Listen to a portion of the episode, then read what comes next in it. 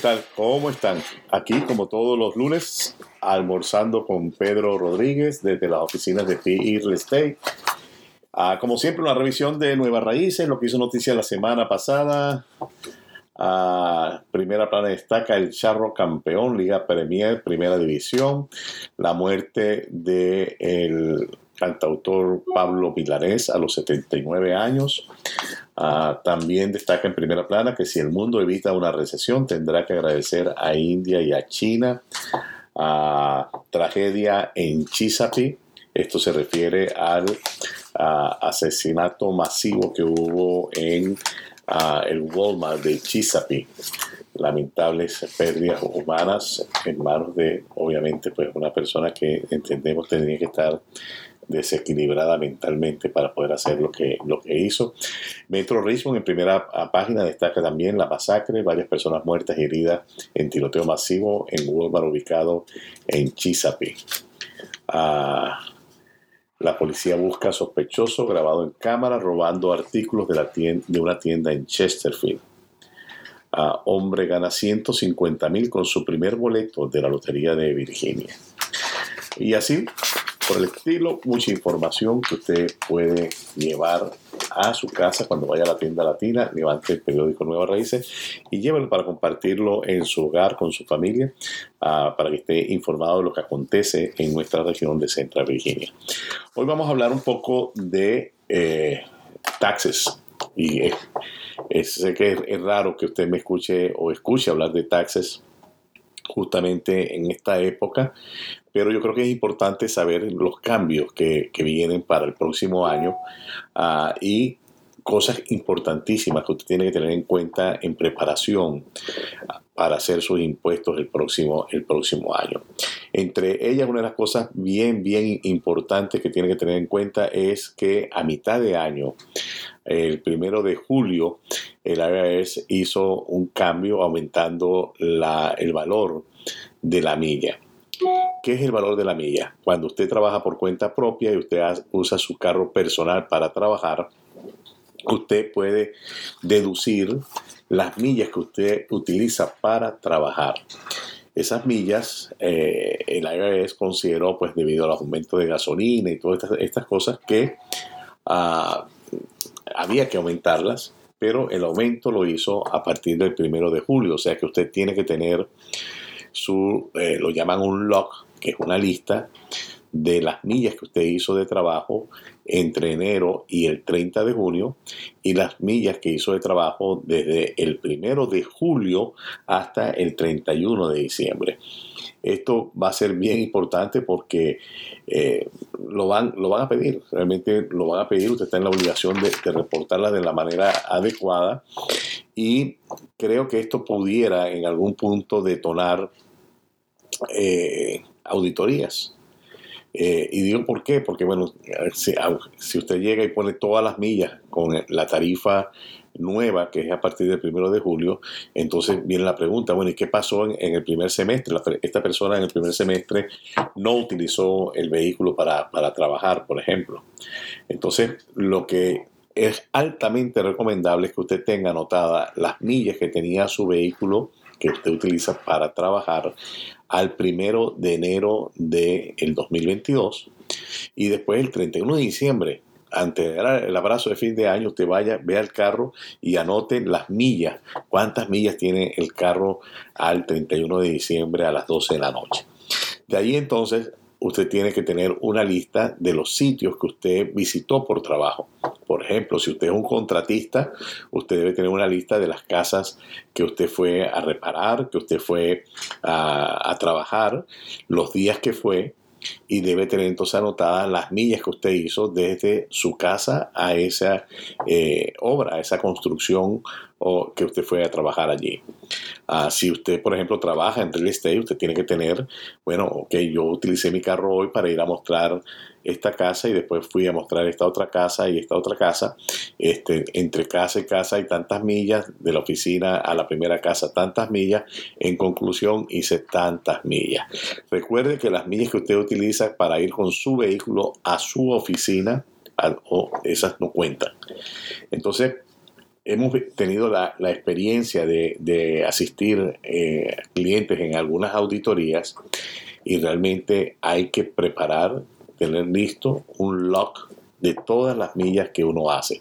No es sencillamente, ajá, no, yo hice la mitad o hice todas las millas de trabajo, sobre todo las personas que hacen Uber, Uber Eats, eh, todas estas cosas, deben tener su relación de millas para poder hacer su declaración de impuestos. Para que usted tenga la referencia, las millas del 1 de enero a junio 30, eh, el valor es 58.5 centavos de dólar y a partir del 1 de julio hasta el 31 de diciembre van a ser a 62.5 centavos de dólar bien importante este, este detalle porque va a ser una parte importantísima en la preparación de impuestos. Otras cosas que usted tiene que tener en cuenta es que el IRS eh, ha generado ciertos cambios. Cambió lo que llaman el tax uh, bracket. El tax bracket es algo que se, que se mueve de acuerdo a la cantidad que usted gana eh, y son los porcentajes que le corresponde pagar de impuestos. De acuerdo a, a lo que usted ganó, paga cierto porcentaje, la primera porción, la segunda porción otro porcentaje, la tercera porción otro porcentaje. Nunca realmente es un sistema Ah, claro que a veces me, a veces me preguntan, oye, ¿cuánto tengo que pagar de impuestos? No hay un número mágico que yo pueda decir 20%, 15%, 32%, no lo hay, porque hay que hacer esa matemática. ¿Cuánto te ganaste? ¿Cuánto es realmente el, el ingreso que, va, que es taxable? Y de allí entonces empezar a aplicar esta, esta tabla en la mayoría de los programas de impuestos pues lo hacen de manera automática, pero si uno lo quiere hacer eh, sin el programa, pues tendrías que aplicar lo que llaman los tax brackets. Eh, cambios importantísimos que vienen en el 2023 es también sobre las ganancias. Los impuestos a las ganancias a largo plazo, ah, y vamos a hablar de largo plazo porque el corto plazo se comporta como, como el income y va sometido también a los tax brackets, pero cuando es a largo plazo y entiéndese inversiones a largo plazo eh, propiedades que usted compró y vendió después de haberlas tenido un año. Por ejemplo, si usted compró un carro, lo vendió después del año. Si usted compró una casa de inversión y la vendió después del año. O inclusive, si usted compró una casa para vivirla, la acomodó y la vendió ah, después de un año y antes de dos años, le tocaría pagar este impuesto a las ganancias, también conocido como capital gain. El, impuesto a las ganancias si usted es una persona soltera eh, y eh, usted está exonerado de pagar hasta 44.625. Si usted está casado y hace sus impuestos conjuntamente con su esposa, está exonerado hasta 89.250. ¿Qué pasa después de esas cifras? Se va al 15%, o sea que entre 44.626 y 492.300 le toca pagar el 15% de la ganancia. ¿De qué ganancia estamos hablando? Una vez más, si yo compré un carro en 20 mil dólares hace ah, año y medio y lo vendo ahora, después de un año, lo vendo en 30 mil, hay 10 mil dólares de ganancia, entonces a esas 10 mil dólares hay que aplicarle este, este impuesto. Igual si es una casa de inversión, si es un equipo, a cualquier cosa que usted haya comprado y usted esté ganándole dinero, se le aplica esta, esta, esta matemática para establecer cuál es el impuesto a pagar por una inversión a largo plazo, llamada también capital gain. Ah, es importante también destacar que ah, si usted compra un carro y usted ese carro inmediatamente que lo compra, ¿verdad? Le tiene que hacer el motor, le tiene que hacer la tonería, pintura y diferentes cosas. Esos gastos de reparaciones que usted le está metiendo a ese vehículo va a lo que llaman el basic. O sea, si usted lo compró en 20 mil, pero tuvo que gastarle 5 mil para ponerlo en buenas condiciones, ahora estamos hablando de 25 mil dólares. Si usted tuvo ese, ese vehículo por más de un año y lo vende en 30 mil, entonces estamos hablando que tiene una ganancia de 5 mil dólares. Estos son detalles bien importantes y muchas personas no aplican esta, esta, esta, estas deducciones a cosas que venden. Digamos que usted tiene una podadora, un tractorcito de, de podar y llegó y lo vendió. y resulta que usted tiene que enterar si hay ganancias o pérdidas en esa transacción. Ah, el impuesto a eh, lo que llaman los stakes, que son las herencias, eso ahora para el 2023 va a subir a 12.92 millones exonerados de pagar impuestos, mientras que en el 2022 está en 12.06 millones. hay una, una diferencia eh, importante, casi de, un millón a la diferencia para el 2023. El otro impuesto que mucha gente no eh, se entera de que existe y que está allí latente es el impuesto a los regalos. En el 2023, si usted regala hasta 17 mil dólares, usted está exonerado de impuestos. Pero en el 2022 son 16 mil la limitante. O sea, usted regala 16 mil dólares, usted no tiene que pagar impuestos de esos 16 mil dólares. Ah, es importantísimo tener esto en cuenta porque el regalo no es necesariamente que usted se meta la mano en el bolsillo y usted saque dinero y lo regale. El regalo es que usted tiene un auto que le costó 30 mil dólares y usted ahora eh, se lo está dando a su hermano por 10 mil. Usted le está regalando a su hermano a 20 mil dólares o 25 mil dólares dependiendo del valor de mercado. Todos estos detalles es importantísimo que usted tenga, empiece a tenerlos en consideración porque le recuerdo que el IRS está reclutando personas para trabajar y no debe ser para trabajar de porteros, porque son 86 mil personas que va a reclutar en los próximos 10 años.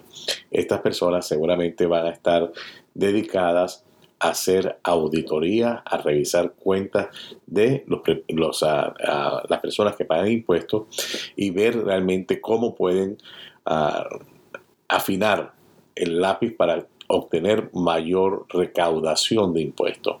Para obtener una mayor recaudación de impuestos, lo único que el IRS tiene que hacer es realmente empezar a auditar uh, selectivamente algunos casos donde ellos, uh, hay, hay, casos que el mismo sistema pone unas banderitas cuando, cuando el sistema ve esos casos y muchos de estos casos están en la cola hay muchas personas o empresas que están en la cola, pero por falta de personal no les ha tocado todavía que les envíen una carta diciéndole que tienen una auditoría, que tienen que suministrar mayor información. Entonces es importantísimo que usted eh, se ponga realmente las pilas con esto de tener todo sus documentación, eh, revisión una de las recomendaciones que le puedo hacer, si usted ha estado haciendo sus impuestos habitualmente con eh, una compañía, con, con un preparador, yo le sugiero que utilice otro preparador para el próximo año. Cuando usted rota el preparador cada dos años, cada tres años, cada cinco años, usted decide cómo, cómo hacerlo, pero esa rotación le permite tener una segunda opinión porque la persona que le vaya a hacer los impuestos va a querer ver los del año pasado para ver cómo se los hicieron y le va a poder decir, oye, mira, aquí esto está mal hecho, esto hay que corregirlo, o sencillamente, pues si todo está bien, eh, seguir haciéndolo como se lo vienen haciendo. Pero de alguna manera es eh, por el mismo precio que usted va a pagar por hacer los impuestos, tener una segunda opinión de otro profesional que está viendo y revisando sus impuestos. Ah, nosotros aquí en, Pi Rodríguez Consulting preparamos impuestos y lo que estoy diciendo básicamente inclusive va para nuestros clientes. De vez en cuando es bueno pasar a otro preparador para tener como una validación de que lo que le viene haciendo está, está bien. Entonces, muy importante el, el tema de estar preparado, este, no vote sus recibos, Hoy en día hay cantidad de programas que usted puede escanear con el teléfono. Acuérdese que los recibos de restaurantes, de gasolina, eh, en el tiempo con las temperaturas tienden a borrarse. Entonces es importante que usted capture la, la imagen y la guarde, porque a la hora de una auditoría el IRS no se va a conformar solamente con ver el estado de cuenta de banco y ver que salió el dinero. Ellos quieren ver el detalle de cómo salió el dinero. ¿Y por qué es esto? Porque bueno, usted puede ir a, una estación de, de, servicio y puede echar gasolina, pero también usted en la misma estación de servicio puede comprarse una hamburguesa o comprarse una caja de cerveza. Entonces no acepta el IRS el hecho de sencillamente diga el estado de cuenta guagua o, o, 7-Eleven, este, no, o sea, cuál fue el detalle. Pasa igual con restaurantes. Todavía este año tenemos el beneficio de que 100% de lo que se gasta en comida relacionadas al trabajo es deducible. Pero una vez más, el IRS quiere ver esa factura, porque la comida es deducible, pero si usted compró bebidas alcohólicas, no son deducibles. Entonces, bien importante empezar a, hacer las cosas como tiene que ser. Este, estamos acostumbrados a que no guardamos los recibos, no pasa nada, nadie nos los pide. Eh, póngase realmente en la onda de que en cualquier momento le pueden solicitar ver esos recibos. Vamos a hablar un poquito ahora del tema de eh, eh, las casas, qué es lo que está pasando en el mercado ah, inmobiliario. Entonces, la Asociación Nacional de Constructores de Casas uh, y Wells Fargo Housing Market Index ah, dice que los precios de las casas pudieran bajar hasta un 20%. No es lo que estamos viendo ahorita en el mercado de Virginia. En el mercado de Virginia seguimos viendo muy poco inventario. De hecho, hoy este, vimos en el sistema que uno de nuestros clientes le, causó curiosidad una casa, un townhouse que regresó al mercado. Este townhouse regresó al mercado por 180 eh, mil dólares este, que fue el mismo precio que, estaba anteriormente, 180 mil dólares, regresó al mercado. Entendemos que fue porque lamentablemente se cayó la transacción eh, por parte del comprador y entró al mercado nuevamente. Entonces llamamos para, para hablar con la gente y ver realmente en qué posición estaba esta casa.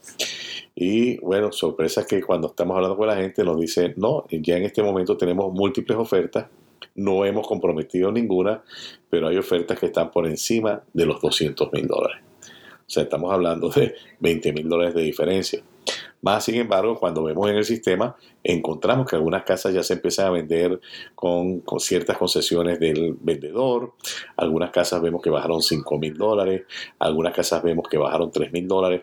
Eh, empieza a ver como, como un reajuste en la parte de precios, pero todavía no estamos en el punto de poder decir que vamos a tener eh, una bajada de precios drástica como es esa que vaticina la gente de Wells Fargo, que casi, estamos hablando de un 20%. 20%. Entonces, el mercado inmobiliario, este, eh, por mucho que bajara, de todas maneras, cuando comparemos a un año atrás, vamos a seguir alto realmente, porque los precios se han mantenido. Si usted saca una cuenta buena que usted puede sacar si usted está en el mercado eh, buscando una casa, es a qué precio le están vendiendo el, pie cuadrado.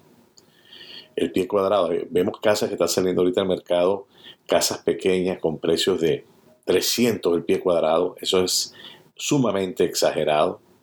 Este, todavía yo creo que hay personas que compraron las casas a un precio alto, compitiendo con esto de múltiples ofertas, ah, las repararon y las están sacando ahora a la venta y están sacando la cuenta de la manera que no es, porque no es la cuenta de cuánto me costó la casa más cuánto le gasté, es realmente cómo está el mercado. Nos llama muchísimo, pero muchísimo la atención que algunas propiedades están saliendo al mercado e indican que está disponible para que lo quiera revisar el avalúo, en lo que llaman el appraisal. Y el appraisal está por 10 mil, por 15 mil, por 20 mil dólares por encima del precio de venta. Entonces es obvio que ese appraisal, la fecha debe ser una fecha quizás de un mes atrás ah, o de dos meses atrás y lo, estamos, lo están utilizando como una referencia, pero no necesariamente en este momento cuando a esa casa se le haga el appraisal va a traer ese valor. Entonces, ah, son muchas, muchos los detalles, como siempre, aquí en PE, PE, Real Estate. Estamos dispuestos a ayudarle, a darle información de primera. Le recordamos que cada caso es único y como tal tenemos que, que verlo, que analizarlo, que darle la información detallada para que usted pueda estar informado al momento de hacer una oferta. Ah, tenemos por acá también, quería comentarles un poquito de la recesión. Se espera eh, realmente una, recesión. Lo que va a marcar esa recesión va a ser el, desempleo. Ah, los números de desempleo van a tener una tendencia a, aumentar y ah, vamos a estar claros aquí, para el que no se ha enterado, durante la pandemia, a la fecha, el gobierno federal dio una cantidad de estímulos equivalente a 5 billones de dólares en español, lo cual son 5 trillones de dólares en inglés, ah, de estímulos. Y esos estímulos son los que han em, empujado realmente la inflación sumado a los bajos intereses en el mercado inmobiliario, inclusive en, otros mercados, en la, en la, banca en general, porque podía comprar un carro y los intereses le quedaban al 2, al 1.5%. Entonces todos estos factores empujaron la inflación y ahora esa inflación se va a parar eh, subiendo los intereses, que ya la Reserva Federal lo ha estado haciendo, y seguramente llevándonos a una recesión que puede ser inclusive más allá de los Estados Unidos, la recesión puede ser a nivel global.